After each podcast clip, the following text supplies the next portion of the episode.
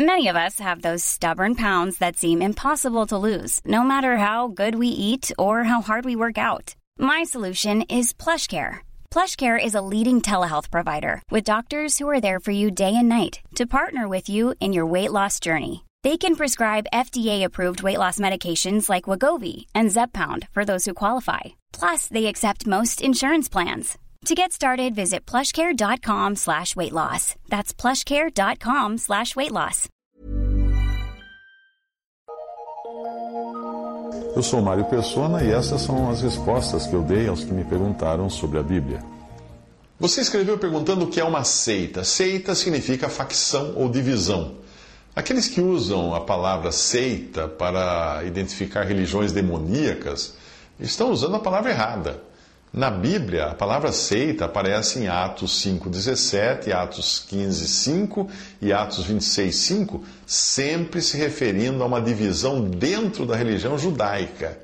Nada tinha de religião falsa ou demoníaca, porque o judaísmo tinha sido, afinal, instituído por Deus. Em Atos 24, versículo 5 e Atos 28, 22, a palavra seita é usada para se referir aos cristãos, que no princípio eram confundidos como uma divisão do judaísmo como eram outras divisões, tipo fariseus, saduceus e essênios. Portanto, é errado usar a palavra seita para se referir a alguma religião pagã ou não cristã. Quando nós falamos de seita, estamos nos referindo a uma divisão dentro do próprio cristianismo.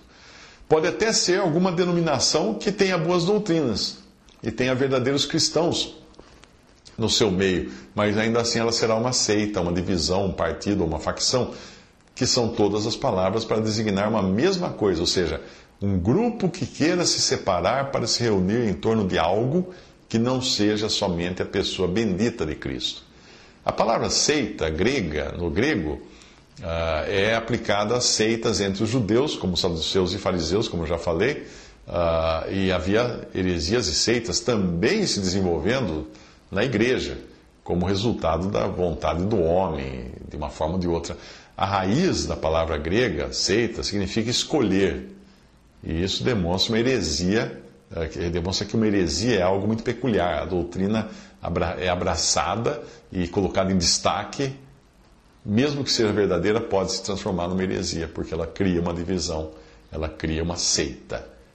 O resultado disso é que um partido ou seita acaba sendo formado. Aquele que adere a uma heresia é herético. E depois da primeira e segunda demonstração, ele deve ser rejeitado, como fala Tito 3,10. Uma vez que Deus já deu na Sua palavra tudo o que é necessário para a igreja, não tem espaço para escolher do homem ou para a vontade do homem. Nós, humanos, devemos sempre ser humildes, receber a palavra de Deus como ela é. 1 Coríntios 4, 7, e fugir de toda divisão, de querer identificar os cristãos por esse ou aquele nome, porque isso cria seitas.